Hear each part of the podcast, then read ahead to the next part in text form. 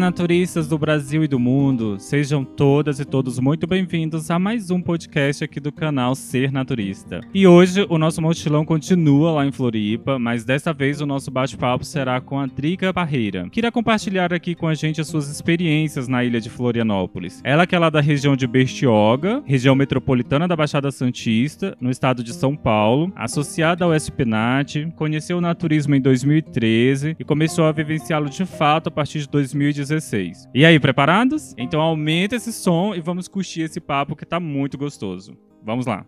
Oi, Drica, tudo bom com você? Seja muito bem-vinda ao canal Ser Naturista de Podcast. É um prazer recebê-la aqui para falar um pouco para a gente sobre a Praia da Galheta, né? Então, dar continuidade aí à parte 2 sobre a Galheta. Eu falei no podcast anterior um pouco sobre a minha experiência e agora eu gostaria muito de escutar a sua experiência sobre a Galheta. Olá, tudo bem? Obrigada pelo convite. Eu gosto muito de falar sobre a Galheta, adoro aquela praia. Quando foi a última vez que você foi lá? Então, eu fui em janeiro janeiro de 2019. Na verdade, foi a única vez, foi uma viagem que eu fiz e acabei programando a galheta para um dia, mas eu gostei tanto que acabei ficando dois dias seguidos. Que bacana! Então você foi um mês antes de mim. Eu fui em fevereiro de 2019. Mas na primeira vez que eu fui, acho que foi em 2015, eu também tinha me programado para ir só um dia, só que eu acabei voltando. Dessa outra vez também eu acabei voltando mais do que um dia. Então essa experiência nossa foi um pouco parecida. É bem legal lá. E como é que estava o clima por lá quando você foi? Então, como eu fui em janeiro, estava ótimo. Um calor maravilhoso, que eu amo calor. E eu escolhi janeiro justamente por ser verão, porque eu sou uma pessoa que eu sinto muito frio. Então, qualquer ventinho estou me cobrindo. Não valeria a pena gastar um dinheiro e ir para Florianópolis e não conseguir curtir a praia, né? Então, eu escolhi em janeiro por conta disso mesmo, pelo clima ser quente. Você ficou hospedada onde lá em Florianópolis? Eu peguei um Airbnb próximo à Lagoa da Conceição, bem bem pertinho da Lagoa da Conceição. Ah, que bacana, eu também peguei. Eu fui sozinha, né? Então, é, mulher viajando sozinha também tem que ter outras preocupações. Aí eu escolhi o Airbnb por conta da questão financeira, que facilita bastante, mas escolhi um lugar próximo onde à noite eu pudesse andar com mais segurança, tivesse um restaurante perto, alguma coisa assim. Eu gostei bastante de onde eu fiquei. Quando eu voltar, pretendo ficar lá de novo. Você chegou a pegar o barco e andar ali pela lagoa, conhecer aquela região da costa? Não cheguei porque foi como eu te falei, eu programei galheta para um dia, para no outro dia poder fazer alguns passeios, mas aí me apaixonei tanto pela galheta que no dia seguinte eu decidi voltar.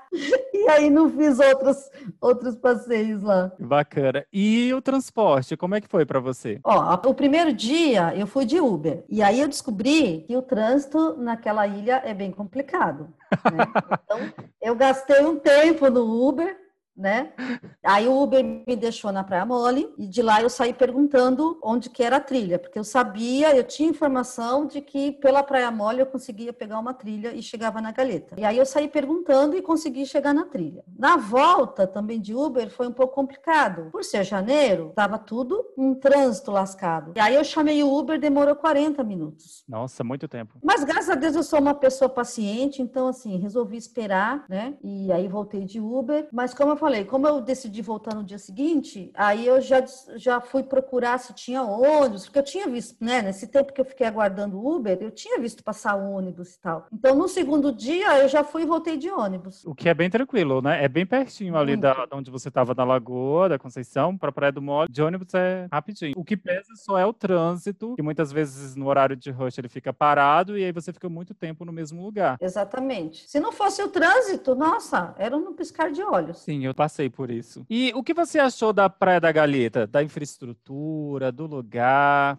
Como é que foi essa experiência para você lá? Olha, eu fui muito com muito receio do que as pessoas falavam. Por ser uma praia mista, as pessoas falavam né, do perigo, dos curiosos, das pessoas que procuram a praia com outras intenções que não sejam naturismo. Então, assim, eu estava sozinha, né? Eu fui preparada para, tipo assim, olhar, conhecer e se tiver algum problema, ir ficar na praia mole. Mas eu fui muito abençoada, porque não aconteceu nada disso eu não tive problema nenhum, apesar de ter mais gente vestida do que gente nua. Mas para mim isso não é um problema, porque eu falo que a nudez ela é para mim, não é para o outro. Muito bacana. Eu fico nua porque eu gosto, porque eu gosto simplesmente. Não é para o outro olhar, para o outro admirar, para o outro assediar, para nada disso. Então, é... foi uma experiência maravilhosa, porque eu fui muito temerosa. E na verdade, assim, eu encontrei a trilha fácil, é uma trilha super tranquila para fazer. Também não sei se é porque eu já tinha feito a trilha Olho de Boi, que é punk.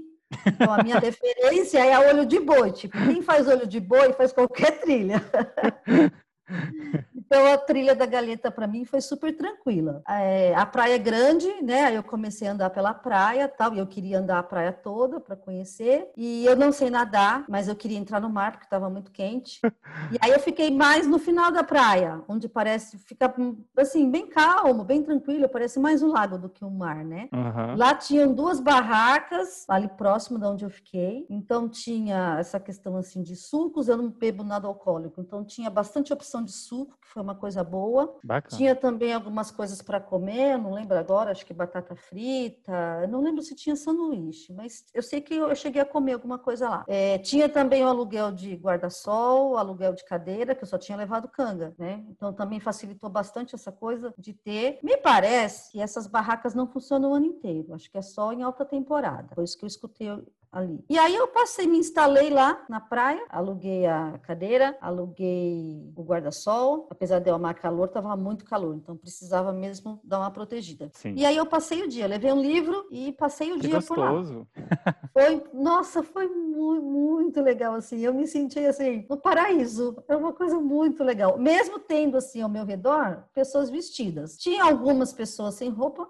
mas a maioria estava vestido. Mas isso não me incomoda. Acho que aí vale perguntar você chegou a conversar com outras pessoas? Encontrou algum outro naturista? Olha, aconteceu uma coisa muito interessante. Até conversei com algumas pessoas, mas não é nenhuma história interessante para contar. Não, foi, não tive nenhum tipo de assédio, nada, graças a Deus. Mas não eram conversas assim que vale a pena. Mas teve uma situação bem interessante. Eu não lembro se foi no primeiro dia ou no segundo dia. Eu estava lá lendo meu livrinho e de repente eu vi chegar uma senhorinha, uma senhora de mais ou menos uns 70 anos, com cabelo pintado de vermelho, bem vermelho, e eu amo pintar meu cabelo colorido por sinal, né? E eu vi que ela chegou com um casal que não era brasileiro, eles estavam falando inglês. O casal ficou assim, é, para trás de mim, e essa senhorinha começou a andar pela praia. E ela conversava com todo mundo. Ela foi conversar com, com o rapaz da, da barraca, depois ela começou a conversar com as pessoas. E aí eu olhei aquilo e eu falei, meu Deus, quando eu crescer eu quero ser assim. que bacana. Uma senhorinha leve, conversando com todo mundo. Que mulher maravilhosa. Eu nem conhecia a moça, né? Tipo, eu quero ser assim, mas nem conhecia a moça. Aí, em determinado momento, ela entrou no mar. Tinham três garotas, assim, de biquíni, dentro d'água e eu percebi que ela foi falar com as moças. Aí eu fiquei mais intrigada ainda. Eu falei, gente, mas essa moça conhece a praia inteira? Pela misericórdia, o que, que é isso? Aí eu falei, eu preciso dar um jeito de conversar com essa moça. Aí entrei na água e fiquei próximo, assim, dela, aproveitando, assim, tipo, a hora que der a chance eu falo alguma coisa, né? Aí eu não lembro quem começou a conversa, se ela que puxou a conversa comigo, ou se eu que puxei a conversa com ela, não me recordo. Sei que a gente conversou um pouco, aí a gente descobriu que nós temos uma amiga em comum, que mora em São Paulo, que frequenta o Espenate. Aí eu pensei, oh, meu Deus do céu, esse mundo naturista é muito pequeno, né? Porque ela mora em Florianópolis, eu na época eu morava em Santos, eu frequento a Espenate, ela conhece uma pessoa do Espenate, eu falei, mas esse mundo é muito pequeno, gente. Aí beleza, terminamos a nossa conversa tal, eu voltei, saí da água, ela também foi lá encontrar o casal, ela ficou um tempo por lá e depois ela foi embora. Aí eu liguei para essa minha amiga, né? Ela falou assim: "Olha, eu até pensei quando você falou que ia, eu até pensei de falar para ela, mas né, não sabia se você ia querer encontrar com ela, então então deixei você livre e o mundo conspirou a favor de vocês se encontrarem". Que bacana. E aí eu descobri que quem era ela? Ela é só uma das percussoras da Galheta. Ela é presidente ah, da Associação da, Amigos da Galheta. Gente, achei demais aquilo. Eu falei, de novo, o mundo é muito pequeno. Então, para tudo que tem uma novidade aí para mim, né? Porque até no último podcast eu falei que não tinha associação lá na Galheta e agora você já está me trazendo uma informação nova. Me conta mais sobre isso. Então, eu não achei nenhum lugar físico, assim, com alguma placa sobre associação. Eu não encontrei. Uhum. Mas existe sim. Eu não sei como eles estão trabalhando, porque aí eu não consegui maiores detalhes sobre isso, né? Porque eu só fui saber que, é, que ela era ela depois que eu conversei com essa minha minha amiga em São Paulo, né? Uhum. Então eu não sei te falar como é o trabalho deles, é, enfim. Mas existe sim a Gal e essa moça, é, a Miriam, ela é ela junto com o marido ajudaram a fundar a Galeta. E aí também aconteceu uma coisa muito interessante. Essa amiga de São Paulo, meses depois, a Miriam estava em São Paulo e aí ela convidou para um jantar e me convidou também porque sabia que eu tinha conhecido a Miriam na praia, me convidou, né? E aí foi bem interessante porque eu estava na cozinha dela e de repente eu escutei o meu nome. Aí eu fui para a sala, eu falei, opa, estão falando de mim. E aí era a Miriam contando, né, para uma outra pessoa como ela tinha me conhecido. Então foi muito muito legal também, porque eu escutei a minha história por um outro ângulo. E aí, ela, o que ela disse? Que ela também ficou curiosa quando me viu, porque tinham muitas pessoas vestidas e, de repente, ela viu uma pessoa, uma mulher, sozinha, nua, sentada lendo o livro. E que isso também chamou atenção e que ela ficou pensando, preciso conversar com essa moça.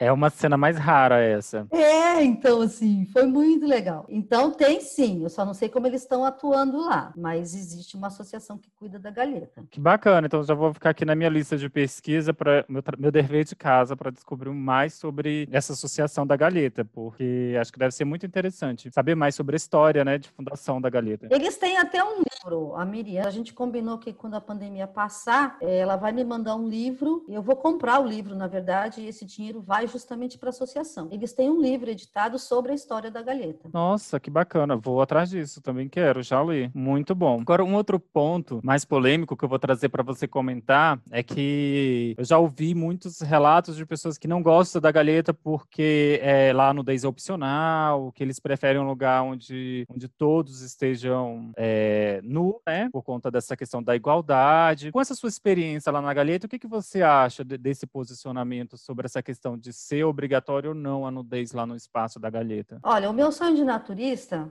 é que a gente pudesse viver em paz com os têxteis nós nus em qualquer praia, que eu pudesse chegar aqui na praia de Bertioga e ficar nua tomando meu sol e dentro do meu livro. E a família do lado, os, as pessoas do lado, se não quisessem, ficassem de biquíni e tá tudo bem. É, eu não acho que o mundo inteiro tem que ser naturista. Se for, legal. Mas assim, da mesma maneira como eu tenho o direito de pensar diferente das outras pessoas, as pessoas têm o direito de pensar diferente de mim. O que tem que prevalecer é o respeito. Tanto é que eu quero muito, eu estou juntando dinheiro para um dia conseguir, daqui uns dois, três anos, talvez, ir para a Europa, porque lá dizem que isso é muito comum. E eu quero viver isso. Porque, assim, todo mundo fala, fala, mas, assim, como que é isso? Eu quero muito viver. Então, para mim, foi muito bom essa coisa do misto, foi muito bom essa coisa de eu poder ficar tomando sol sem roupa e não ser incomodada por ninguém, e também não me sentir incomodada com outro vestido. Para mim, foi excelente. Gostei tanto que voltei no dia seguinte. Eu falei, uma oportunidade dessa no Brasil, só aqui mesmo, né?